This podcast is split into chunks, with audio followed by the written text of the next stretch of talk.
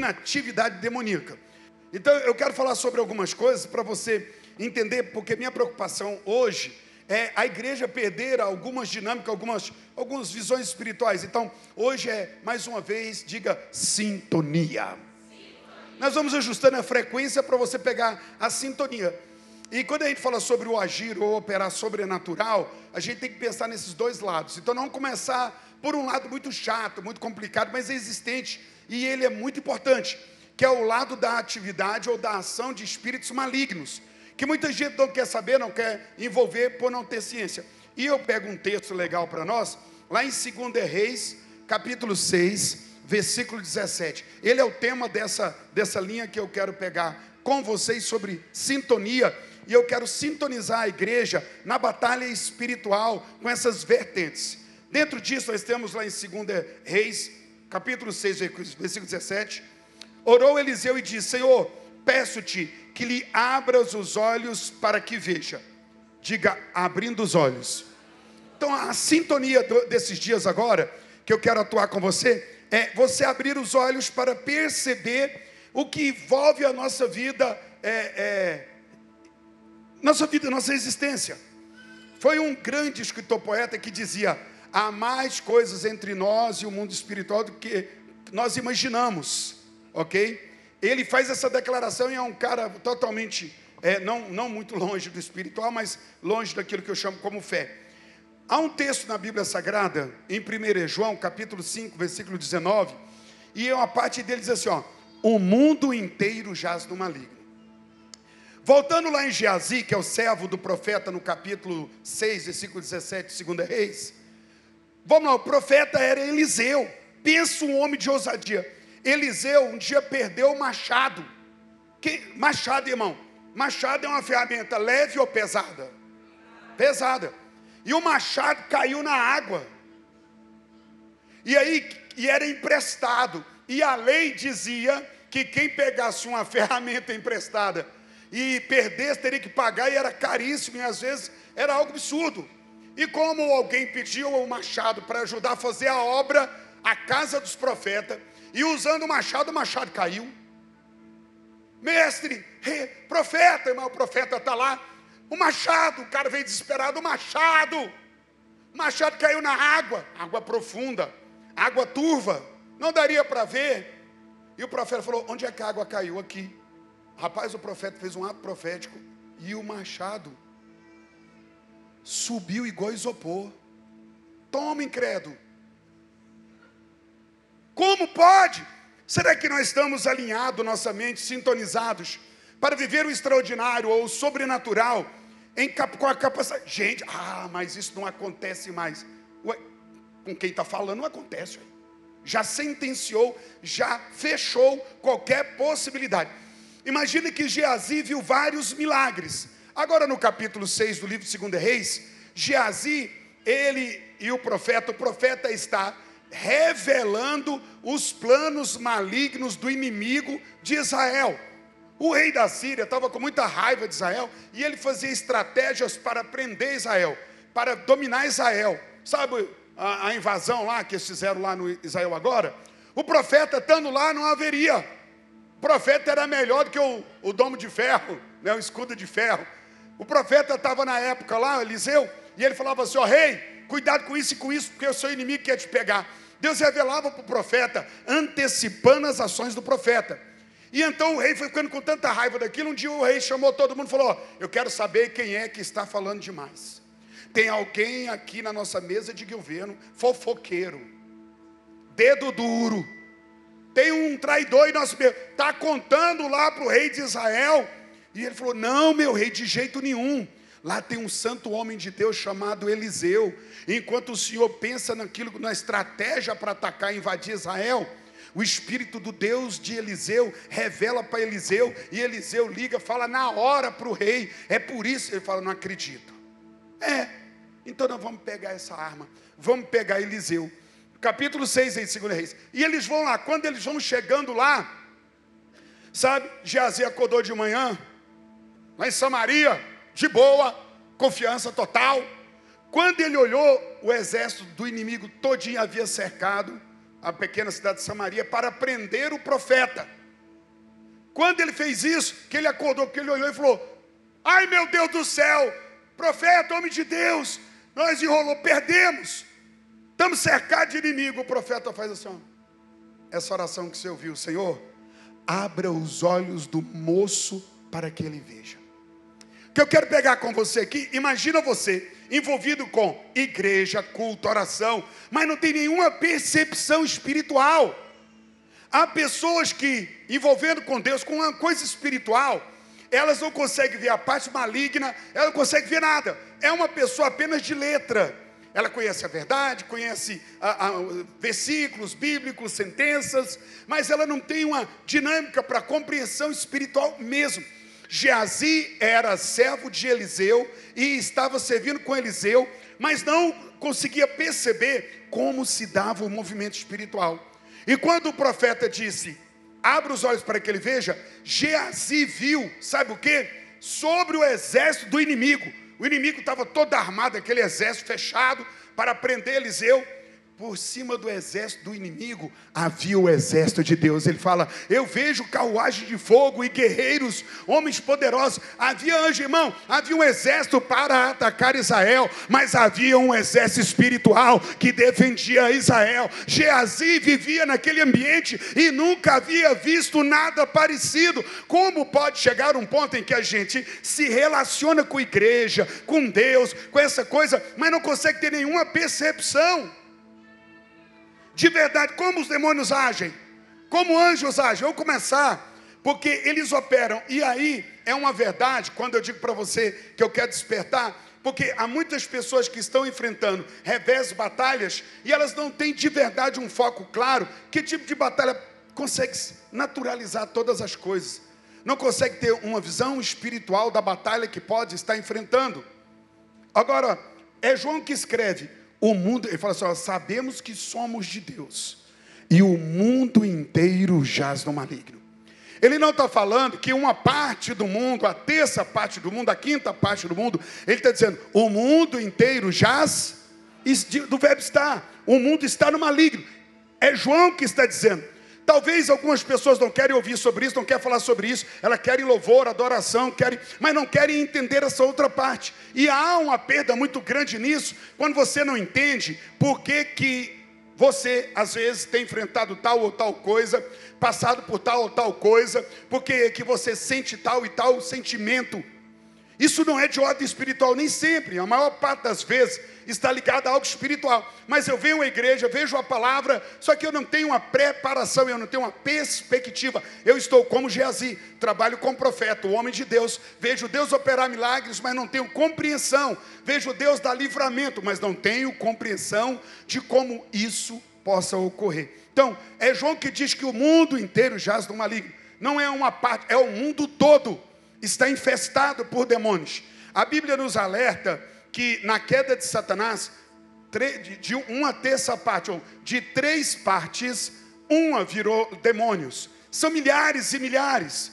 Os anjos no céu são milhares, mas eles são um número finito, ok? É milhares e milhares, mas é um número X, ok? De milhares de anjos. Desses grandes números de anjos, três partes deles, uma virou demônios, se levantou, rebelou contra Deus. Eles viraram demônios. E eles estão tomando conta do cosmos e da terra, traba trabalhando para matar, roubar e destruir. E a, o investimento deles é esse: primeiro, Satanás investe nosso pai Adão lá no jardim. A partir dali, eles têm acesso livre, por causa do pecado de Adão e Eva, a todo ser humano. Não há um ser humano no mundo que não seja influenciado por Satanás em algum momento mais ou menos. A verdade é que, quando o texto fala o diabo veio para matar, roubar e destruir, primeiro ele informa o que o diabo veio, para depois dizer que Jesus veio da vida e vida com abundância. Porque, na verdade, a maior parte de nós, ou todos nós, primeiro sofremos a influência, a sintonia de Satanás. A maioria de nós, ao chegarmos na casa de Deus, viemos praticando obras da qual nossa frequência e sintonia estava ligada, imoralidades e todo tipo de carnalidade. Isso é uma sintonia. Ok? Então, essa sintonia com o diabo e com o mal e a maldade gera morte, destruição e roubo, que é a obra do maligno.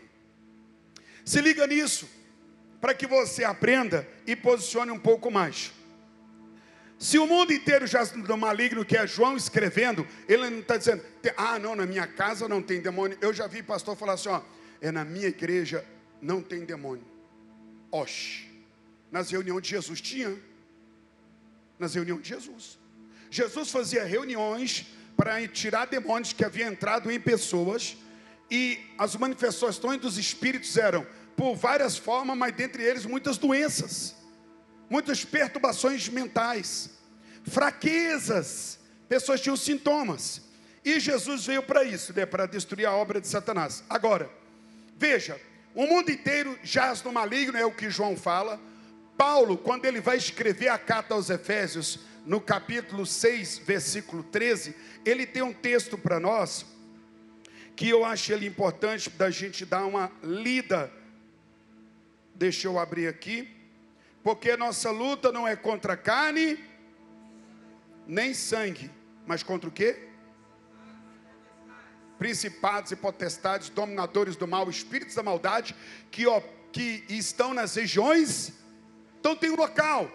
Então veja que Paulo, o apóstolo, explicando na Bíblia que sim, como João disse que o mundo inteiro está no, no maligno, e nós sabemos que em muitas reuniões que Jesus está presente, o inimigo está na santa ceia, o diabo estava ali para pegar alguém que dava lugar a ele, e quem deu foi João, é, é perdão, Judas, livro de João, capítulo 13. A Bíblia diz que João, pegando o pão, e Jesus fala: aquele que põe a mão no, comigo no prato é o inimigo. E, João, e Judas pega o pão, come a Bíblia diz que ele comendo o pão, o diabo entrou nele e ele entrou na noite. Uau! Uau! O diabo não pode entrar na Santa Ceia. O diabo não pode, o diabo não pode entrar em lugar nenhum que ele não seja permitido. Mas se permitir, ele entra na vida do pastor, na casa do pastor, na casa do apóstolo, na vida do apóstolo, ele entra em qualquer lugar que der lugar ele precisa de um lugar especial, ele precisa de um ambiente, de uma sintonia para que ele entre. Como eu falei para você, a Bíblia adverte que o diabo veio para matar, roubar e destruir. Essa é a obra do diabo. Mas Jesus veio para dar vida e vida com abundância. Bom, é significativo que o texto começa dizendo a obra do diabo para depois terminar na obra de Deus. Sabe por quê? Eu, a minha vida e a sua vida, primeiro sofremos a obra do diabo. Graças a Deus por Jesus Cristo, nosso Senhor, que nos resgatou e nos salvou, e o fim dos nossos dias será uma vida em abundância. Glória a Deus. Então observe bem, já que há um mundo inteiro, o mundo ele, ele é partido por um, eu digo, to, é, territorialidade espiritual. Se você for comigo, abra sua Bíblia no capítulo 10 de Daniel, a partir do versículo 13. Eu quero ler esse texto com você, para que você entenda algumas situações.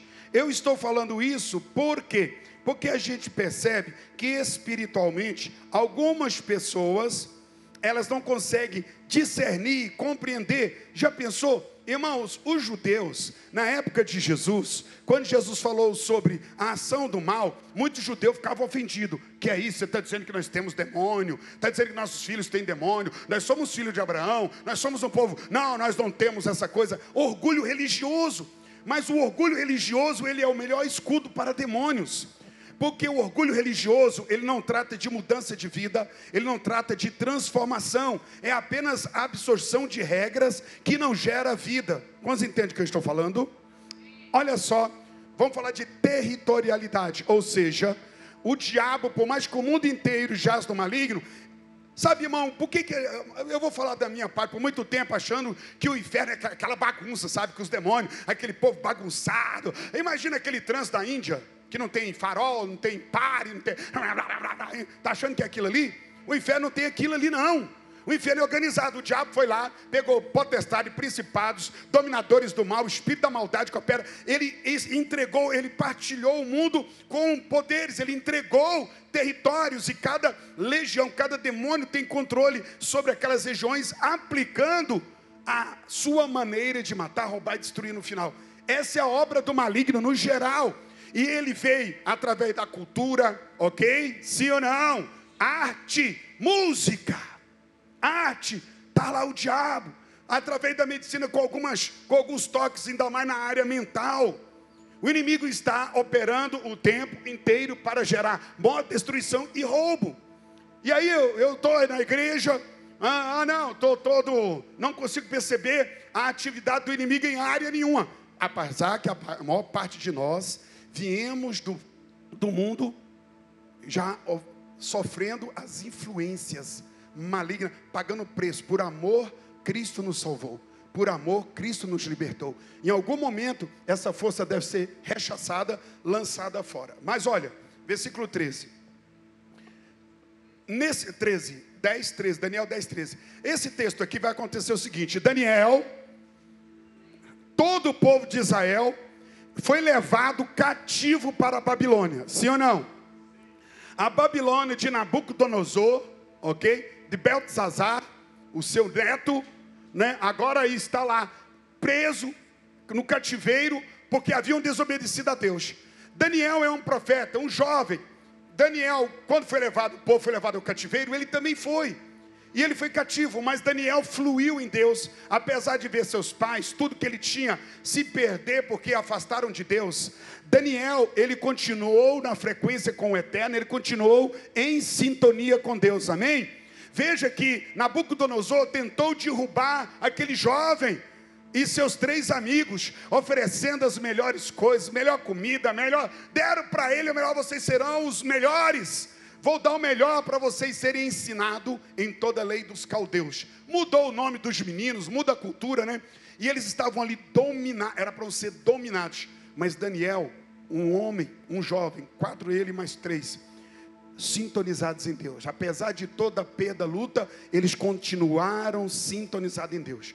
Não foram ameaçados de morte, pelo contrário, ofereceu para eles foi o melhor.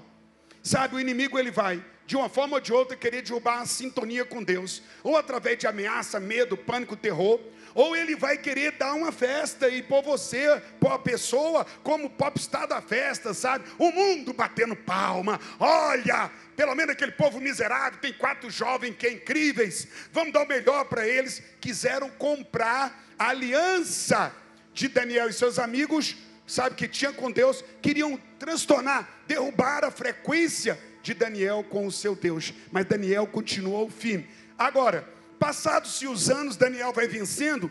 Ele chega e fala: Olha, nós estamos em terra estranha, cativos pelo povo. Quando é que Deus irá nos restaurar? Você nunca perguntou para você: Meu Deus, estou passando tanta luta. Quando é que o Senhor vai me restaurar? Quando o Senhor vai restituir? Quando é que o Senhor vai curar? Quando é que o Senhor vai libertar? Quando o Senhor vai nos devolver aquilo que foi tomado? Sim, muitas coisas, porque eles haviam aberto o, o, precedente, eles tinham dado um precedente para Satanás. Mas agora está o profeta de Deus querendo saber o tempo da restauração, restituição de todo Israel. E ele então fala com Deus, ele faz a oração do capítulo 9, onde ele vai interceder e fala: Deus, perdoa-nos, porque pecamos, nós e nossos pais. Veja o que é uma intercessão ele está orando pela culpa da nação e ele se coloca como culpado. Ele não está lá como fariseu dizendo: Olha, Israel inteiro falhou, Senhor, mas eu fiquei aqui de boa e eu tenho que orar para esses perdidos pecadores. O intercessor ele tem empatia, ele se coloca no lugar de, ele sente o que o outro está sentindo, empático, a dor, o sofrimento. E então na intercessão ele se coloca e ele começa a orar, pedindo a Deus pelo perdão, pelo pecado dos pais, pelo pecado, e ele se coloca como uma pessoa que errou também, Deus nos perdoe. E então, ele faz um propósito de não comer nada agradável ao paladar, nada que ele desejava. Ele falou: Eu vou retirar as delícias, guloseimas, né? Eu vou retirar e eu não vou comer manjar desejável, até que Deus me revele quando é que vai acontecer a libertação. Olha o tamanho da batalha que Daniel se colocou para fazer. Ele quer entender, ele lendo o livro de Jeremias, ele descobriu que Deus havia ordenado que o povo do Senhor estaria cativo por 70 anos. Ele estava vendo que estava chegando os dias, mas ele não tinha visto nenhum sinal de libertação, não havia nenhum sinal de bênção. E ele então entrou para entender isso E ele falou: enquanto Deus não falar comigo, não vou comer. Três semanas se passaram. E aí, nas três semanas que se passaram, nós encontramos esse texto aqui, ó. Abra sua Bíblia, versículo 12 aí, vamos ler a partir do 12, ok? Então me disse, 10, 10, 12, de Daniel. Então me disse: Não temas, Daniel, porque desde o primeiro dia em que aplicaste o coração a compreender e a humilhar-te perante o teu Deus, foram ouvidas as tuas palavras, e por causa das tuas palavras é que eu vim. Desde o primeiro dia que você decidiu se humilhar diante de Deus, com oração, com jejum, as palavras de Daniel apontam para a oração, diga oração e jejum. Ele queria saber como é que aconteceria por que, que a bênção não estava chegando? Por que, que a promessa não estava ali? Deus, que está acontecendo, só precisa falar. Está escrito, mas eu não estou vendo isso acontecer. Sintonia é para mim e para você. Você está esperando algo, almejando algo, desejando algo, tem essa promessa sobre a sua vida. Você tem isso na sua mão. Talvez você não está desfrutando. Então está na hora de entrar em humilhação diante de Deus para discernir. Não dá para ficar parado desde o primeiro dia em que você colocou a se humilhar diante de mim, de, diante de Deus, por causa de suas palavras, é que eu vim, você quis compreender e foi se humilhar diante de Deus.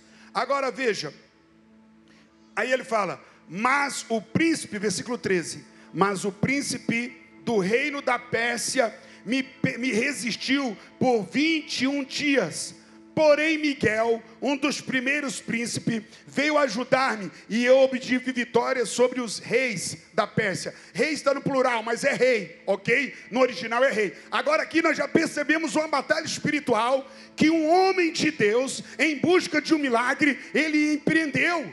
Esse homem de Deus queria entender por que, que isso e aquilo não acontecia, desde que estava escrito, havia promessa, havia coisas que era para ele, por que, que ele não estava tendo aquilo? Ele entrou diante de Deus e quando ele entrou, ele acionou os céus, ele entrou numa sintonia e ele falou: Deus, eu quero isso aqui, ó. Por que, que até agora não tem sinal nenhum de libertação? E quando ele foi para buscar o anjo, do, Deus falou para o mensageiro, para o anjo: entrega, entrega toda a revelação para Daniel do que é que eu vou fazer. No mundo natural, quem está olhando, o cara está jejuando, está buscando, está orando, a pessoa não está vendo. Sabe, você não sabe o que acontece quando você está em oração. Você não sabe o que acontece quando você está em jejum. Você não sabe quando você se separa para Deus. Há algo espiritual se movendo. Há algo que se move. Ou há algo. Vida amarrada, vida presa, que não avança. Até quando, Senhor? E então, quando ele ora, o anjo do Senhor vai entregar o recado, mas quando o anjo vai entrar na região da Babilônia, onde a Pérsia estava já dominando, deixa eu falar para você, psiu. o príncipe da Pérsia fala de uma potestade territorial, ok? A Pérsia compreendia uma grande vastidão de países, o diabo tinha determinado ali, era um chefe de Satanás, que governava com hoste de demônios, todas aquelas regiões, e eles governavam, e governam até hoje, por meio de cultura, música, tudo isso aí. Agora preste atenção nisso. Quando os demônios viram aquele anjo, levando para Daniel, o que ele faz? Eles prendem o anjo, o que eu disse? O que eu disse? Eles prenderam o anjo que vinha. Você está achando que não tem capeta para fazer isso? Espera aí um pouquinho só eles prenderam o anjo e o anjo ficou preso. Quando Deus percebe aquela batalha, ele vai enviar Miguel, um dos primeiros príncipes. Miguel é guerreiro, menina. Miguel vem, entra na guerra, libera o anjo, porque aquele mensageiro tinha que concluir o que Deus tinha dado. Isso fica um recado para mim e para você. Se Deus enviou você para realizar algo, Ele vai te levar até o fim. O que você precisa é permanecer. O anjo permaneceu na batalha, o anjo não voltou, ele ficou preso por 21 dias, até que o Miguel entra na batalha, libera o anjo, e o anjo chega para ele e fala: Vamos para o versículo 20, para você entender aqui. E ele disse: Sabes porque eu vim a ti? Eu tornarei a pelejar contra o príncipe dos persas. O demônio que liderava aquela, porque naquela época a Pérsia tinha dominado todo o mundo antigo. Deixa eu te falar, era Nabucodonosor e Beltesazar. A Pérsia era Dario, Dario que estava no domínio. Agora, eu estou falando de história, história verídica. A história está acontecendo, mas ela se desenrola no reino espiritual. Tanto a história das nações como a sua história. Há um desenvolver no mundo espiritual em relação à sua história. Vitória ou derrota depende do envolvimento em que você está disposto a fazer. Há muita gente cheia de promessas sem desfrutar, porque eles, deixa eu explicar para você. Sucesso não é coisa que acontece ao acaso. Sucesso é alguém que põe a mão para fazer acontecer. Sabe? Sucesso é você pôr a mão e falar assim: eu, eu vou ter sucesso. Eu vou fazer para ter sucesso. Se você não pensa em ter sucesso, não age para ter sucesso, não há sucesso. Sucesso dá trabalho, tem que ter estratégia, tem que ter oração, tem que ter busca. Não, eu não estou, estou cansado de não ter sucesso. Então, meu amigo, está na hora de entrar na peleja e tocar o dedo nessa história mover anjos. E o anjo se move. Agora ele está dizendo: o príncipe da Pérsia, por quê? A Pérsia havia vencido, por, pelo rei Dario, havia vencido toda a Babilônia. E agora, olha o que ele vai dizer: E saindo eu, eis que virá o príncipe da Grécia. Dario caiu para quem, irmão? Quem já viu falar de Alexandre o Grande? Alexandre Grande é o grande animal que Daniel profetiza, que ele vê um leopardo de quatro asas que ataca com violência na visão profética. Por que, que era um leopardo? Porque Alexandre o Grande era, foi visto antes dele ser levantado. Ele como um príncipe da Pérsia, porque há um espírito por trás de cada governo. Há um espírito.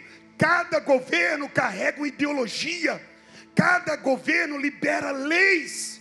A palavra principado, muito mais do que domínio, do que fala de um espírito que vive recriando a história. Para quem gosta de história, professor de história, a história acontece no reino do espírito. E ela reflete na vida dos seres humanos de acordo com a sintonia que eles têm, de acordo com a frequência que eles se abrem. Nada, irmãos, esse planeta é espiritual. A vida é espiritual. A origem da vida tem Deus, sabe? Mas a maioria dos seres humanos caídos na carne e na cegueira, eles não conseguem ver o mundo espiritual. Quando entendem o mundo espiritual, entendem segundo as leis de Satanás e não segundo a lei de Deus. Agora, ele está dizendo: a Grécia vai sair o príncipe da Pérsia, ou seja, esse já caiu. Ou seja, Dario, ali naquele momento, Dário, ele tinha perdido todo o governo dele, estava tudo normal, irmãos. Enquanto Daniel está tendo essa revelação, o rei Dario está governando. Sabe, o imperador está lá governando. Ele nem está sabendo que ele vai perder para um jovem que está lá no Peloponésio, está lá na, na Grécia, num canto na Grécia. Esse jovem, ele é mal amado, perseguido, o tio dele tenta matar ele. Para ele não morrer, ele tem que fugir. Mas é um cara que tem um fogo, ele fala o tempo todo sobre um fogo de conquista que tem dentro dele. Aquele ser humano ali estava sendo preparado para ser o maior, maior conquistador da história. Mas quem viu isso foi um homem de Deus espiritualmente. E ele fala: o príncipe da Grécia virá, o da Pérsia vai sair, o da Grécia virá. Bom, o que nos importa, acabei dando uma aula aqui, um pouco de história com um pouco de, de espiritual, para você entender que, ei, psiu, cai reis, levanta-se reis. Uns falam, todo governante é a vontade de Deus. Não. Tem governante que entra pela permissão de Deus, por causa do entendimento do povo, se é mais luz ou mais treva. Há um jogo de poder. Aqui o jogo de poder acontece. O anjo vem, Daniel, então veja só. Eu estou querendo mostrar para você nesse texto, além dessa batalha, é a territorialidade, ou seja, espírito territoriais, ou seja, para cada região tem demônio sim. Para falar melhor ainda, para famílias. Famílias. Há um demônio governando em famílias. Você vai entender isso. Há demônios que estão sobre indivíduos. Mas eu quero comprovar para você um pouquinho mais. Abra a sua Bíblia no livro de. Deixa eu abrir aqui.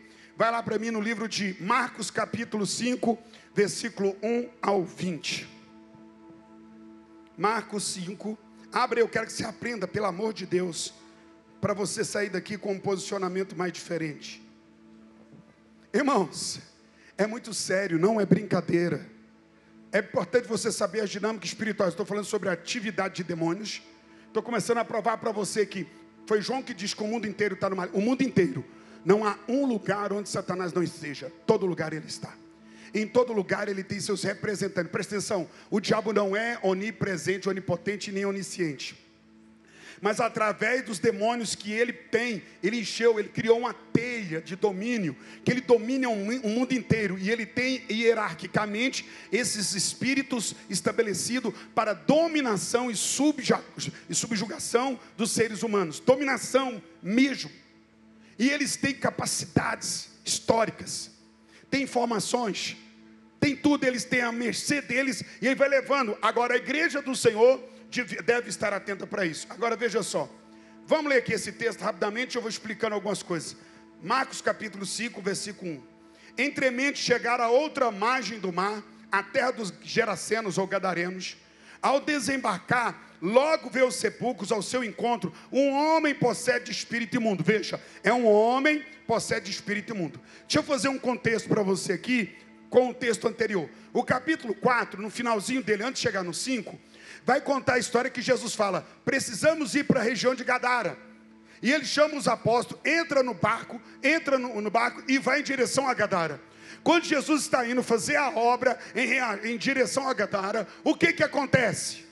Volte um pouquinho no seu texto aí, no capítulo 4. Uma tempestade que é para matar todo mundo, matar os apóstolos, matar Jesus. Era uma tentativa dos demônios de matar Jesus. Poxa, pastor, era uma tempestade. Sim, demônios com capacidade de gerar uma tempestade, uma tempestade para deter o avanço do ministério de Jesus, porque Jesus está vindo para Gadara. O demônio que está em Gadara não quer receber Jesus e a equipe de libertação, não quer receber Jesus em equipe de vida e eles estão antecipando. Isso acontece, ei, ei, MPR Jovem, ei, MPR Kids, ei, ei, ei, Candeia, ei, liderança de intercessão, ei, casais. O diabo, ele se levanta para causar dano, para impactar, parar, reduzir o trabalho da obra.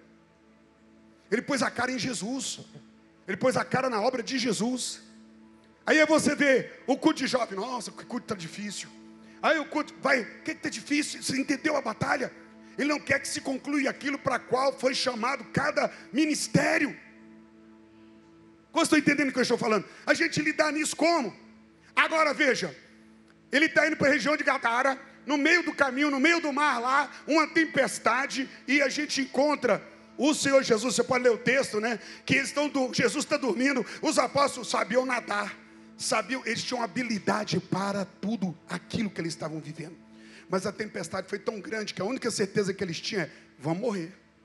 O texto aqui no grego diz que eles acordaram Jesus, Ana Paula. Sabe quando você acorda uma pessoa, ela fica em pé para depois ela acordar?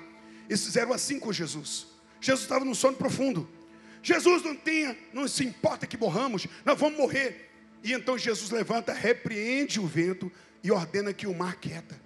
É, é poderoso ele faz o vento, ele diz para o vento: Aquieta-te. Como é que Jesus ordena o vento? Porque quem estava fazendo aquele vento era um principado, é um espírito. Vocês entendem o que eu estou falando?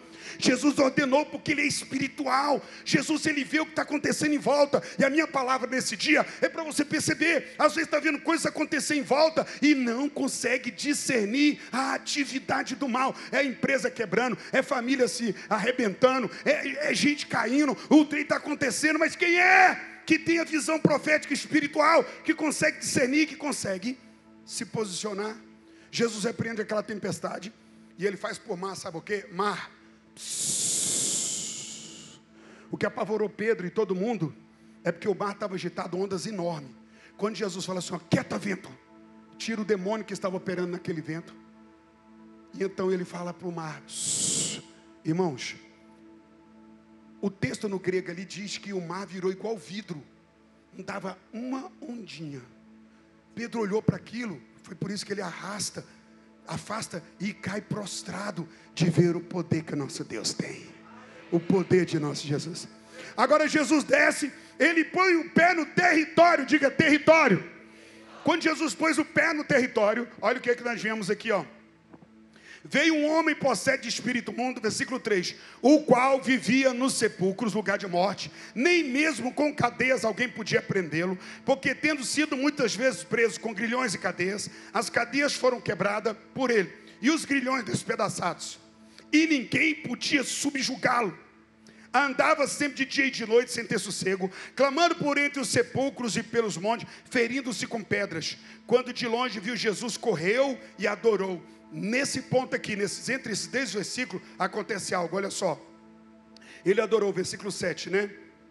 E ele diz no versículo 7: exclamando com alta voz: Que tenho contigo, Jesus, filho do Deus Altíssimo, conjuro por Deus que não me atormentes. A batalha espiritual em cima do barco tinha dado certo. Jesus ordenou que esse demônio levantou, acordou e falou: Para, vento! O demônio que estava lá, o diabo já assustou.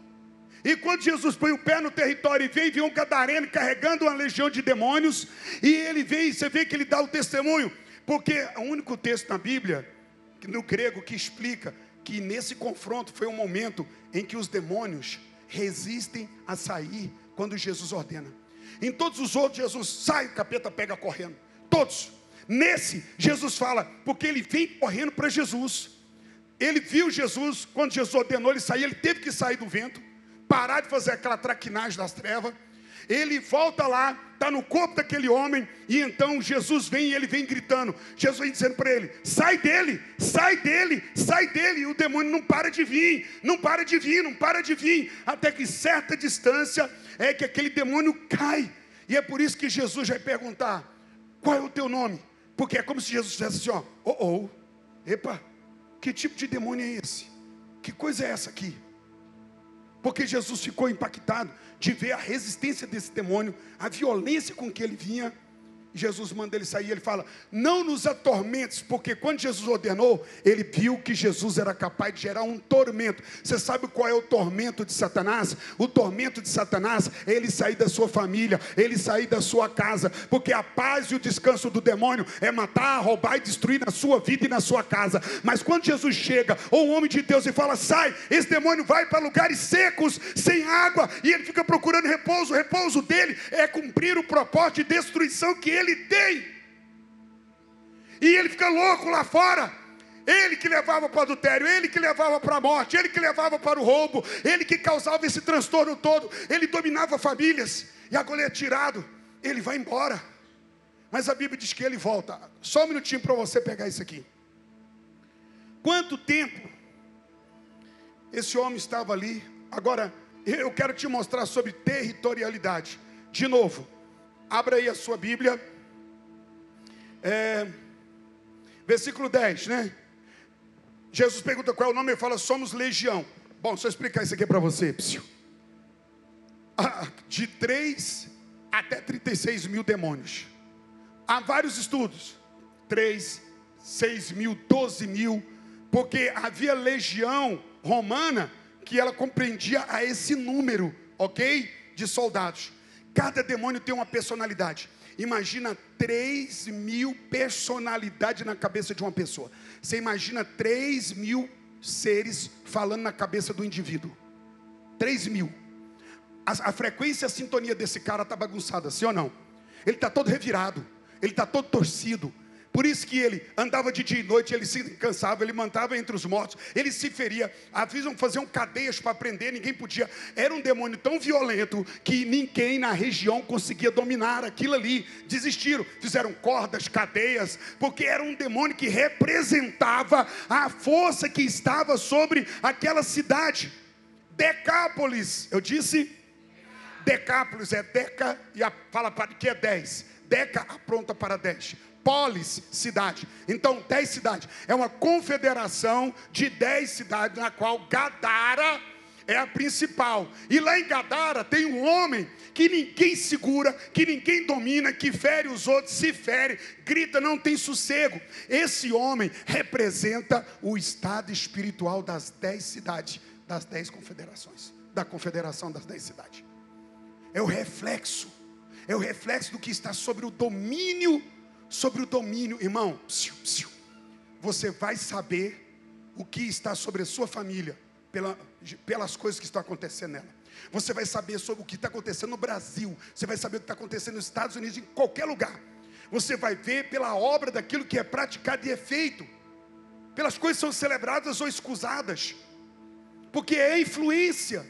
E aqui está um homem, é pastor, é só um homem, sim, mas esse homem era a denúncia espiritual do Estado que estava aquela, aquelas dez cidades. O demônio fala assim, ó. Escute isso aqui. Versículo 10: Rogou-lhe encarecidamente que os não mandasse para fora do país. Irmão, como é que pode, hein? Se você fosse Jesus, o que, você ia fazer com esses capeta? Esse quer dar prejuízo, irmão. Imagina Jesus olhando assim, um Jesus igual nós, fraco, bobo, né? não tem leitura espiritual. Tá os porcos tudo gordinho. Hoje eu fiz um cálculo aí, irmão, vamos colocar uns leitão bom aí, leitão bom mesmo assim, uns 600 reais está vendido, sim ou não? 600 reais, compra um porquinho bom, sim ou não? Me ajuda, sim ou não? Então tá bom. 600 vezes 2 mil. Vamos, Sheila. 600 vezes 2 mil, 1 milhão e 200, é isso, o gerente? Vai na calculadora aí, gerente. Seis, é, dois, hã? 1 milhão e 200, com a calculadora na mão. É, é 2 mil poucos, é 600 reais. 6 vezes 2, 12, é 12 mil, 1 milhão e 200. Ei, psiu, o diabo está falando assim, ó. Ei, psiu, olha o diabo falando assim, ó. Deixa eu dar um prejuízo de 1 milhão e 200. Está repreendido, Satanás. Por que, que você quer tocar nas coisas do povo de Deus? Você quer tocar na finança desse irmão, tocar na finança dessa irmã. O diabo podia, Jesus podia ter falado, que você não vai dar prejuízo mais não, acabou a palhaçada. Se é eu, eu ia falar isso, irmão. Não é não? Olha o diabo querendo quebrar as empresas dos irmãos. Mas olha, por que, que o diabo pediu? Segundo, por que, que Deus permitiu?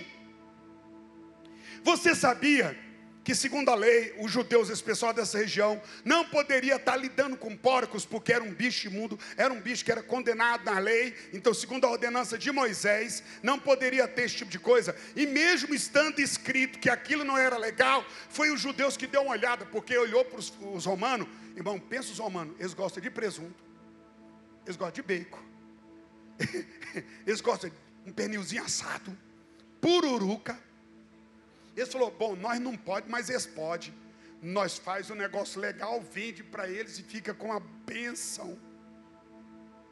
E eles estavam tão apegados àquilo que eles não iriam respeitar o princípio de Deus. O diabo sabia, o diabo havia entrado na dominação espiritual. Lembra que é território, ele tem dez cidades na mão.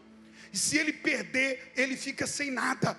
E lá no inferno é isso aí, filho. O capeta, ó, oh, vai lá a prestação de conta dos capeta, mesa do capeta. E na prestação de conta dos demônios, chega um demônio que perdeu um território, ele fica sem nada e ele sofre por isso.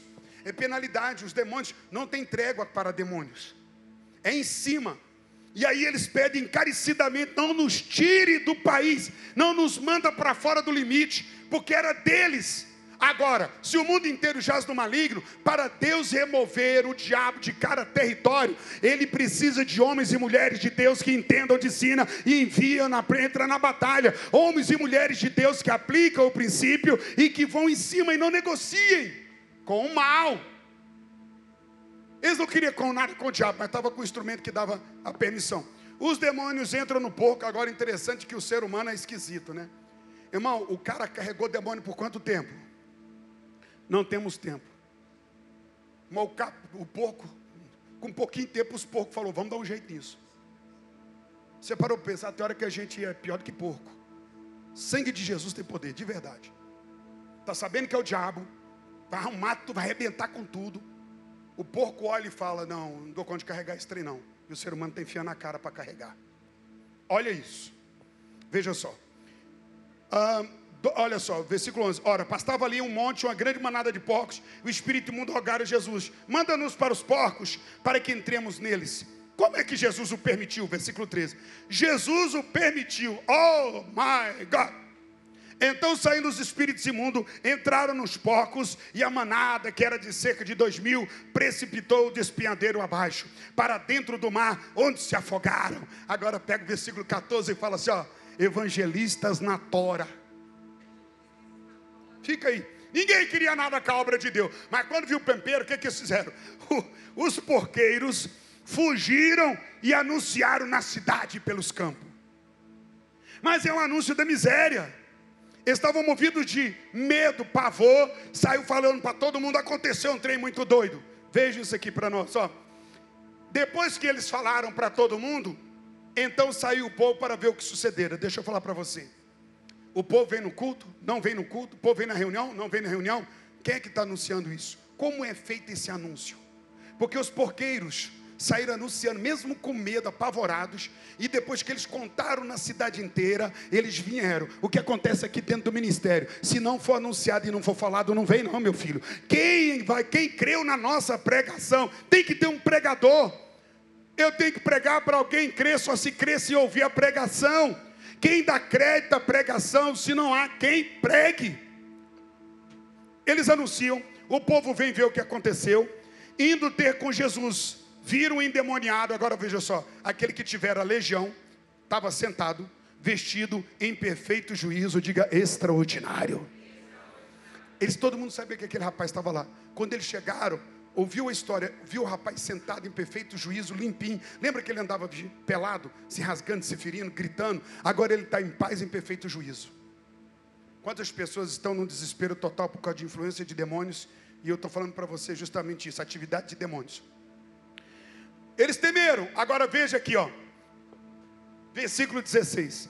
Os que haviam presenciado os fatos contaram-lhes o que aconteceram ao endemoniado e à seca dos porcos. Veja, o povo ouviu falar que Jesus tinha metido o pé, né, só com a bota. Sentou a bota no pandeiro do Satanás, quebrou tudo, libertou a vida, porcos jogaram e o povo veio tudo ver. Quando chegaram, viram Jesus, é ele, é mesmo, é, é o Gadareno, é aquele. É ele, rapaz. Olha, perfeito juízo, limpinho, cheiroso, maquiado. O cara tá fera. Olha, de boa. Oh, aí o povo que, tá, que tinha visto o, o, o, a pegada chegou e falou: Não, nós vimos com nossos próprios olhos. Oh, o demônio veio correndo, aquele cara ali veio parando, falou: Matou o visitante. E quando veio, e aquele homem ali gritava: para, para, para, caiu. E quando contaram toda a história, o povo temeram. Aí o que, que eles vão fazer? Escute só isso aqui. É incrível. E entraram a rogar-lhe que se retirasse da terra deles.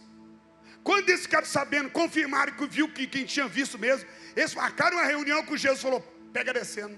Jesus acelera, não quer o senhor aqui não. Por que, irmãos? Veja só. Por que, que eles pediram para que Jesus fosse embora, para sair daquela região, ok? Ao entrar Jesus no barco, suplicava que for endemoniado que o deixasse estar com ele. O endemoniado não, ele falou: Jesus, deixa eu ir embora com o senhor, entrar no barco. Jesus falou: Ei garotão, eu fiz a obra na sua vida, fica aqui, fala para os seus parentes, para todo mundo, quanto Deus foi bom com você. E sabe o que aconteceu? ele não ficou falando só para os parentes, não. A Bíblia diz que esse ex-endemoniado saiu a anunciar em toda Decápolis. O Espírito Santo colocou ele numa pegada que agora ele ia não anunciar só em Gadara, mas como ele tinha sido dominado por um espírito territorial daquele moço, olha a chamada daquele que foi liberto. E ele vai fazer isso. Eu estou mostrando para você territorialidade para mostrar as áreas e a história os demônios estavam ali tra trabalhando com muita gente não percebendo a batalha. Outro texto para mostrar um pouco de territorialidade. Abra sua Bíblia no livro de Efésios, perdão, Atos capítulo 19. Atos 19, versículo 23. Nós vamos ler seis versículos. Abra aí a sua Bíblia para você descobrir. Eu vou te deixar bem ciente de algumas coisas nessa noite que vai, esse mês vai ser incrível para você. Atos 19, versículo 23 ao 29. Por esse tempo houve grande alvoroço acerca do caminho. Diga acerca do caminho. Acerca do caminho aqui é porque é o seguinte: Paulo saiu a pregar o evangelho e ele chega em Éfeso, na Ásia Menor. E Paulo começou a pregar e ensinar a verdade para o povo. Olha, Deus é isso, Jesus é isso, Filho de Deus, salvação, vida com Deus. Sai fora da idolatria, sai fora da coisa maligna. Só Jesus é o Senhor. E ele está pregando, pregando, pregando. E aí houve um alvoroço, pois um ourives chamado Demétrio, que fazia de prata nichos de Diana, que dava muito lucro aos artífices, convocando juntamente com outros da mesma profissão, disse-lhe: Senhores, sabei que deste ofício vem a nossa prosperidade, e estáis ouvindo que não é só em Éfeso, mas em quase toda a Ásia, que este Paulo tem persuadido desencaminhado muita gente, afirmando não serem deuses o que são feitos por mãos humanas. Para, para aí. Paulo entra em Éfeso, havia o grande templo de Diana.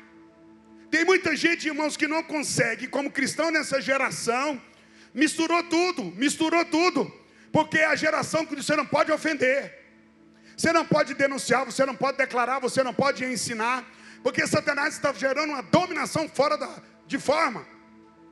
Você não pode mais. A geração está sendo corrompida, destruída, estão querendo desfazer a Bíblia, ou fez a IA, inteligência artificial, fazer uma nova Bíblia, onde não vai ter muito problema, porque não é para denunciar as obras espirituais de Satanás, a dominação do inimigo.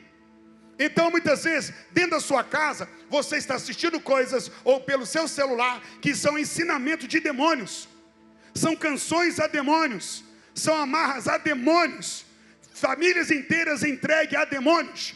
E a gente vai ter que olhar na cara desse negócio e ficar com as escrituras. Não tem meio termo, é a palavra. Não importa o que saia do governo, se sai contra a palavra, aí está fora. Não dá para fazer meia boca. Não dá para fingir que nada está acontecendo. É guerra, é dominação e a coisa é tensa. Paulo chega falando para todo mundo. Aí tinham os ídolos, o templo. E esse Demétrio, um ourives, ele fazia pingentes símbolos de Diana, do templo de Diana, rolava uma grana poderosa. Se essa coisa não tem poder espiritual, por que, que agora vai ter o maior alvoroço, a maior batalha contra os apóstolos, justamente por causa da denúncia? Sim, havia ganho. Deixa eu falar por trás disso, há ganho. Lá no, em Gadara, o povo não queria celebrar o princípio porque deu prejuízo, estava mais preocupado com o que perde do que perder aliança com Deus. Eles não estavam preocupados em sintonizar com Deus. Se dá dinheiro, fica de boa, mano. Se dá dinheiro, fica tranquilo. Deu prejuízo, então não dá. Sabe quantos crentes não têm conseguido verdadeiras libertações em sua vida, em sua história? Porque a libertação vai emplacar uma batalha que pode haver perda. Não, então é melhor não mexer, né? Deixa quieto. É, não, é porque, sabe? E aí onde é que está essa questão diante do espiritual? Ele fazia ídolos e isso dava-lhe dinheiro. E ele continua. Paulo falava: Ó, esse negócio de coisas que é feito aí, essas imagens trem, tudo aí, não são deuses. Não são deuses. A gente sabe no Salmo 115 o que está escrito, depois a gente fala aí. Não somente há o perigo de a nossa profissão cair em descrédito, como também o de o próprio templo da grande deusa Diana ser estimado em nada e ser mesmo destruída a majestade daquela que toda a asa e o mundo adoram. Ouvido isso, encheram-se de furor e clamaram: Grande é Diana dos Efésios. Foi a cidade tomada de confusão. Todos a um arremeteram para o teatro, arrebatando os macedônios, Gaio e Aristarco, companheiros de Paulo. Quando o cara fez o discurso, os demônios entrou e o povo apegado naquelas coisas. Foi um pampeiro, irmão. Foi a cidade virou um alvoroço, uma confusão de morte, de massacre para destruição. Aqui está de novo Diana dos Efésios, uma deusa adorada em toda a Ásia e o mundo inteiro. É um trono.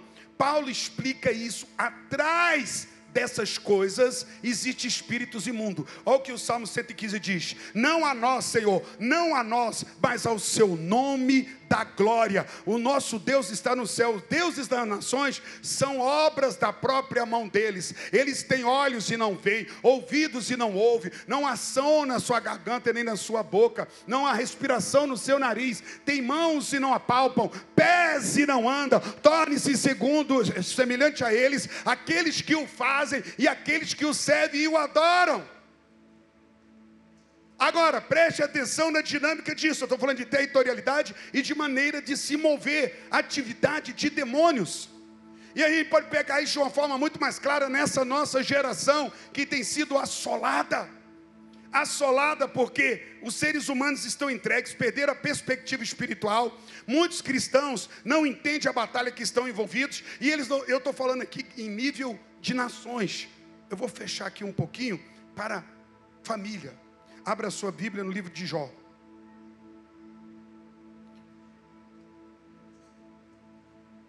E eu já vou partir para o final aqui. Agora nós vamos aprender um princípio que muita gente, a partir do versículo 13. Bom, Jó era um homem de Deus, servia a Deus, era temente, buscava a Deus. Veja bem, lá no livro de é, Marcos 5, nós vimos o Gadareno, sim ou não? Em Gadara havia princípio de aparência.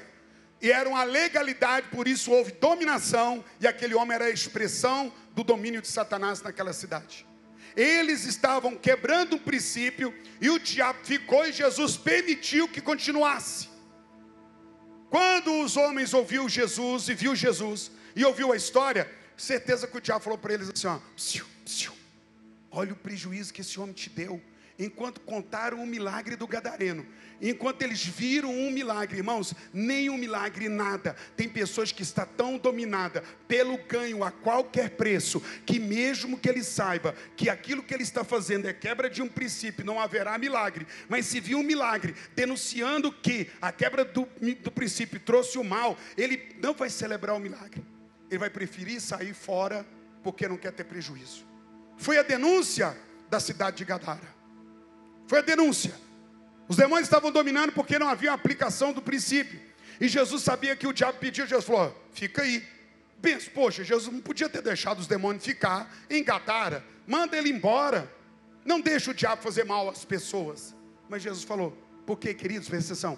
O mundo espiritual, a batalha é em cima de legalidade. Diga legalidade. O diabo é isso. Quando o diabo perguntou, ele falou: Jesus é justiça, é vida. Jesus vai falar: Não, você não vai ficar aqui não. Senhor, eles tudo aí gosta de porco. Não do porco em si, do dinheiro que traz. Estão nem aí para o princípio, só estão pensando neles próprios. Eles nem conseguiram dar glória a ti pela cura desse homem. Estão preocupados só com o prejuízo que eles tiveram. Essa vida vale menos do que o esse um, vale menos do que os porcos. Nós queremos ficar aqui. Agora, aqui em Jó, nós temos um outro princípio. É um homem íntegro, temente a Deus, que busca a Deus, serve a Deus. É um homem que ora, busca a palavra, protege os filhos. E é nada para acontecer com esse homem. E realmente não acontece. A Bíblia diz nos versículos anteriores, até o versículo 12, que estava lá, o diabo chega e vira e fala assim: ó, Deus fala, de onde é que você vem, Satanás? De onde é que você... Ele fala assim: ó, eu venho da terra de passear e rodear por ela. Irmão, passear ele estava jogando na cara de Deus que não havia ninguém na terra que poderia resisti-lo, que todos estavam comendo na mão dele, todos bebiam do que ele dava, todos seguiam o que ele queria, todos tinham seus interesses, todo homem tinha seu preço. O diabo sabia disso e estava pondo. É isso que ele falou: não há ninguém. Então Deus diz: Viste meu servo Jó. E aí o diabo vai falar para Deus assim: ah, mas também o Senhor cerca ele. A Bíblia diz que aqueles que amam e buscam o Senhor, os anjos do Senhor, acampam ao redor deles, ao redor deles. Veja isso, Salmo 30, 34, versículo 7. Aqueles que amam ao Senhor, o Senhor põe anjos em volta dele para proteger e guardar, para não sofrer nenhum mal. Jó estava guardado, os demônios andavam em todo lugar, na casa de Jó não entrava. O diabo está frustrado e fala assim: ah, Mas Jó, o Senhor cerca ele, tudo que ele quer, o Senhor dá, o Senhor abençoa ele. Faz o seguinte, deixa eu tocar nas estruturas dele, e o Senhor vai ver que ele te nega. E Deus olha e fala: Jó não é assim, então vamos ver. Deus fala, então vai lá, toca nas coisas de Jó. O diabo passa riscando no meio dos anjos, no meio do capeta, tudo, já chama todo mundo, e olha o que ele começa a fazer. Olha o versículo 13. Sucedeu um dia em que seus filhos e suas filhas comiam e bebiam vinho na casa do irmão primogênito. Está tendo festa? Diga festa. Veio um mensageiro, é, bebiam e vinham. Veio um mensageiro a Jó e lhe disse: Os bois lavraram, a jumenta passeiam junto a eles. De repente deram sobre eles os sabeus e os levaram e mataram os servos a fio da espada.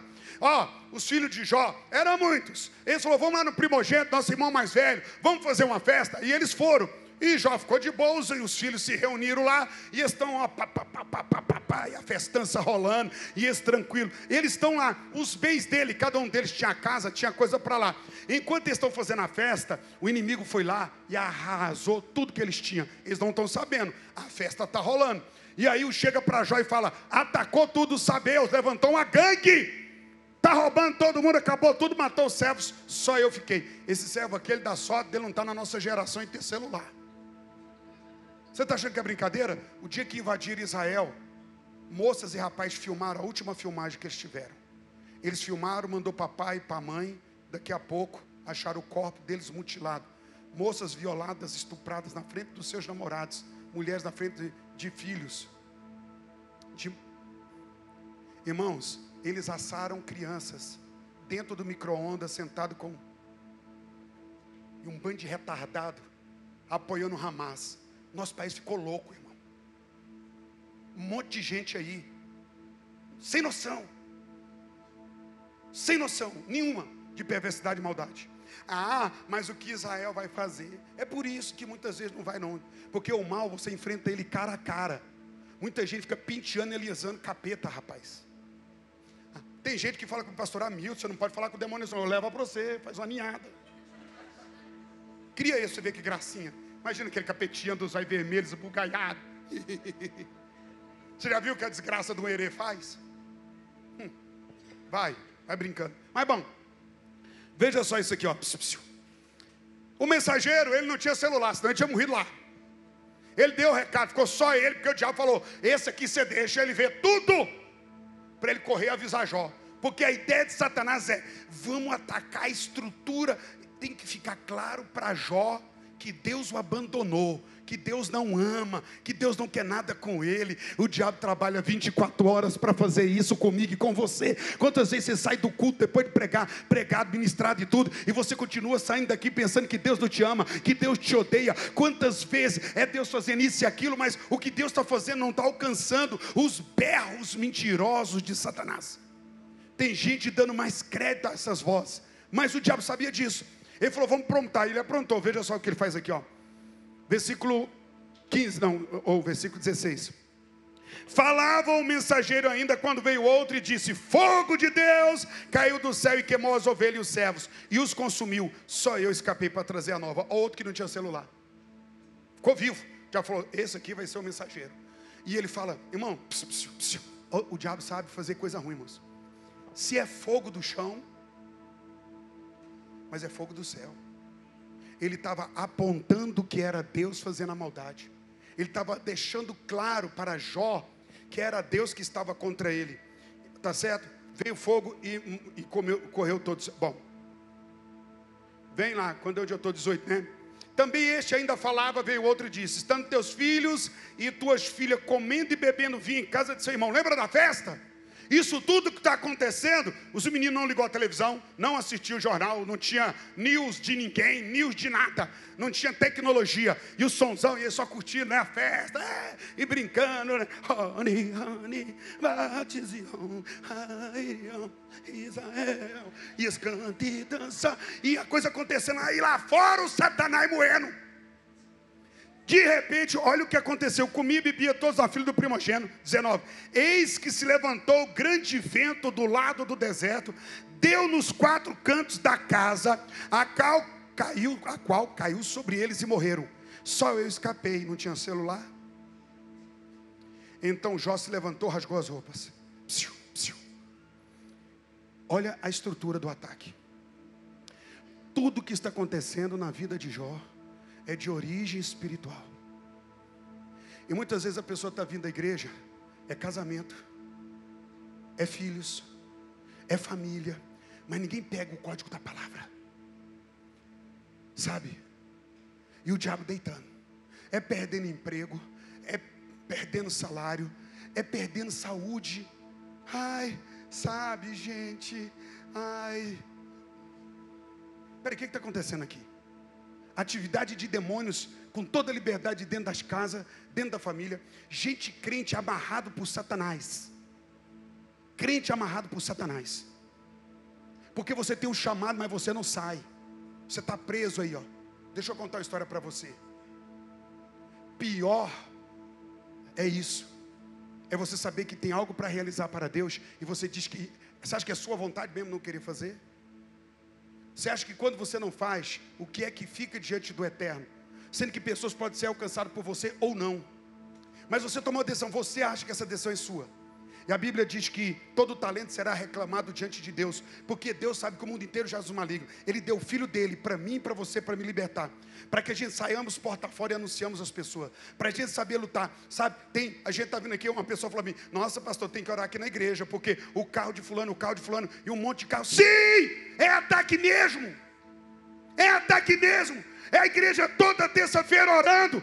Não, não posso. Por quê, irmão? Unir em oração é casar, irmãos, irmão, gente séria. Mulheres e homens de Deus aqui dentro, dentro de seis meses, foram esfregados por Satanás, debaixo de uma dor legítima. O que, que eu vou explicar de dor legítima? Lá está Satanás, Jesus vai jejuar. Quando ele tem fome, o diabo chega e fala: Você está com fome, transforma a pedra em pão. É legítimo. Muita gente aí, mulheres, homens de Deus de alto nível, tem sido esfregado por uma dor legítima. Você quer algo que é direito seu. Você merece ter um casamento, merece ter uma família, merece ganhar mais. Mas em cima dessa dor, Satanás ganhou, comprou e esfregou. Tirou do posto, da posição. Querem um casamento restaurado, muitos casais mas não entram na batalha. O marido está vendo a mulher doente, rapaz. Ele é autoridade em casa. É um espírito para ele não ter o parquinho aberto. É um espírito para ele ter uma mulher prostrada, não ter comida boa em casa, casa arrumada, os meninos orientados. E o panguão, homem de Deus, não se ergue. São mulheres que estão tá vendo os filhos ou o marido perdendo. Irmãos, atividade de demônios. Os demônios chegou na casa de Jó. E lá eles entraram por uma permissão de Deus para que o princípio de Jó fosse asseverado. Você está perdendo o quê? Sua empresa parou de crescer. Você era líder incrível, parou de fluir para Jesus, o diabo venceu, né? Agora você se tornou uma pessoa comum. Olha a linguagem das pessoas. Ah, você pecou, mas tanta gente que peca na igreja, eu não estou me nivelando a esse tipo de conversa, eu estou me nivelando a quem está na fé, a quem está firme, a quem está buscando, pelo amor de Deus, entende o que eu estou falando? A gente não celebra quem cai, e não despreza quem cai, mas ele precisa celebrar o que é de Deus, o que está acontecendo aqui dentro? Espera aí, Satanás estava em Judas, estava em volta de Judas. Na Santa Ceia, ele entrou e Judas entrou na escuridão. Lê o texto, isso é significativo. Judas não percebeu que as ideias, os pensamentos, tudo que ele estava na cabeça dele era maquinação do diabo. Era o diabo, irmãos, uma geração que não consegue discernir a atividade de demônios. Às vezes está no meio dos jovens, um jovem com uma conversa esquisita. Às vezes é um adolescente adoecido, endemoniado. Às vezes é os pais endemoniados em casa, não consegue ver, não consegue discernir o mundo espiritual. E aí a conta está fechando com muita gente de forma errada, de forma ruim. Homens e mulheres de Deus vencedores, sim, eu acredito num Deus que Ele pode. Deixa eu falar para você, está achando que é brincadeira? Pedro, Pedro, tu vai me negar. Vocês vão, eu não vou negar, você vai, não vou, não vou. Jesus falou: olha, deixa eu falar uma coisa para você, eu vou abrir o jogo. Eu estava em oração, e Satanás pediu para passar uma peneira em você, te peneirar, Pedro porque você é bocudo demais, você acha que você é bonzão, você é arrogante, você é soberbo. Olha aqui para mim, psiu, psiu, psiu. sabe quantos crentes arrogantes, soberbos, que não escutam o conselho de um pastor, de um líder, e depois faz a mancada toda, ainda fica na arrogância e na soberba, porque Satanás está na mente, comeu a mente da pessoa. Deixa eu te falar, a palavra é seu escudo, a palavra é o lugar que te guarda. Se errou, volte para Cristo, entra nele que o diabo não toca de novo. Mas atenta, o que está acontecendo na minha vida? Gente, é sequência de doença, é sequência de perda financeira, é empresa, é carro. Sim, eu entendo que é isso. Minha caminhonete acabou de ter um problema agora mesmo. E eu sei o que a gente está passando. O ministério está crescendo, está acontecendo financeiramente. E está tendo guerra. E eu vou parar o quê? O diabo quer parar alguns. Quer parar alguns aqui colocando. Então, o que, que tem dentro do seu casamento? Isso é pessoas perdendo relacionamento. Muita coisa esquisita acontecendo. A gente vem para a igreja para quê? Por isso eu canto, danço e faço o quê? E volto para a minha vida comum. Aí você sai daqui, você volta para sua casa. Quem está lá na sua casa esperando? Ai, o Espírito Santo. Espero eu que sim também. Mas analise isso. O mundo está no maligno. Deixa eu falar, temor de guerra por todas as nações. O Oriente Médio, a qualquer hora, pode socar todos nós na terceira guerra mundial. A qualquer momento. O Irã, que é a Pérsia, já está enlouquecido com os Estados Unidos. Está tudo um pavio, está tudo coligado. E muitos crentes não estão entendendo, eles não estão conseguindo lutar a nível, sabe, espiritual, mundial, a nível geográfico da nação, nem do seu território, muitas vezes nem da sua própria casa. Jó teve o ataque de Satanás dentro da sua casa. Ele viu o financeiro embora, ele viu os filhos morrer. Por fim, o último ataque de Satanás em Jó você está achando que doença é brincadeira? Eu separei isso aqui para você ver. Olha aqui. Jó, versículo, capítulo 2, versículo 7. Então saiu Satanás da presença do Senhor, feriu a Jó de tumores malignos, desde a planta do pé até ao alto da cabeça. Tumores. Tumores. Jó saiu e fez brotar o diabo saiu e fez no corpo de Jó brotar tumores, doenças. Vocês acham que esse tanto de males em nossas crianças, adolescentes, jovens e adultos, pânico, desespero, depressão, todo tipo de doença psicológica que tem um nome na ciência, você não acha que isso é uma operação para quebra de sintonia? Mas você vai fazer o quê? Vai continuar enchendo os consultórios, consultório de psicanalista, de psiquiatria, de psicólogo, continue fazendo, mas eu quero falar qual é a sua busca em Deus. Sabe, você tem uma vontade de honrar a casa de Deus, ter dinheiro, e Deus quer isso. Não sai do endividamento. Você sabia que tem muito, o que está escrito na Bíblia é para funcionar, mas por que, que tem coisa escrita na Bíblia e não funciona na, na vida da maioria das pessoas? Você sabe por quê? Porque elas perderam a noção espiritual. E Geazi vivia com o profeta. Quando ele saiu apavorado, o profeta, Senhor, abre os olhos dele, para ele ver. Ele via só soldados do inimigo. Então, quando ele, Deus abriu os olhos, ele viu o exército do, do Deus de vivo sobre todo aquele lugar. Deixa eu te falar para você. Salmos, pega Salmos 34, versículo 7, porque ele é para você os anjos do Senhor se acampam ao redor daqueles que o temem. Agora, o temor do Senhor me dá humildade. Eu não lido com arrogância e petulância. Sabe, irmãos, eu vejo pessoas denunciando coisas e caindo naquilo que elas denunciaram. Que batalha é essa que eu estou fazendo? Deixa eu te falar, sintonia em Deus. Você quer restauração de sua família? Então está na hora de pagar o preço. Sabe? Eu fui chamado e sou chamado o tempo todo para vários lugares. Deixa eu, eu abrir para vocês aqui. Eu vi um espírito de enlouquecimento na porta do quarto da minha mãe durante nove meses. E eu acordava três horas, eu via aquilo, eu repreendia, repreendia. Esse espírito atacou a minha mãe no dia que ela deu, passou mal no hospital. Eu estava batido, quebrado, eu não podia ir. Mas eu sabia. Minha mãe morreu, estourou o coração por causa da pressão que ela teve. Era só ela acalmar. Era só ela acalmar. Mas o diabo estava com raiva da minha mãe. Minha mãe tinha feito um empréstimo para a nossa igreja financeiro. Minha mãe tinha um monte de luta. O diabo estava em cima. Eu vi, eu falava para Sheila, Sheila, tem um troço, um demônio que eu luto com ele. Eu vejo ele na quarto da minha mãe, na porta do quarto. Que guerra! Então preste atenção. Eu sei a guerra que eu fiz. O duro é não fazer guerra alguma. Precisa a igreja precisa levantar. Vai ter o carnaval. O que isso vai trazer para você, meu querido? Você está pensando em sair de boa, correr e viver uma vida. Não pensou em fazer um tempo de busca, um tempo de oração. Ah, estou procurando um lugar para ficar de boa. Não quero nem que pastor me liga. Não quero ter contato. É essa aí. É a vertente da igreja da última hora. Vocês entendem qual é o chamado do Senhor para nós essa noite? A sintonia do Espírito. Deus quer levantar você e Ele já te chamou para isso. Os anjos do Senhor se acampam ao redor da sua vida.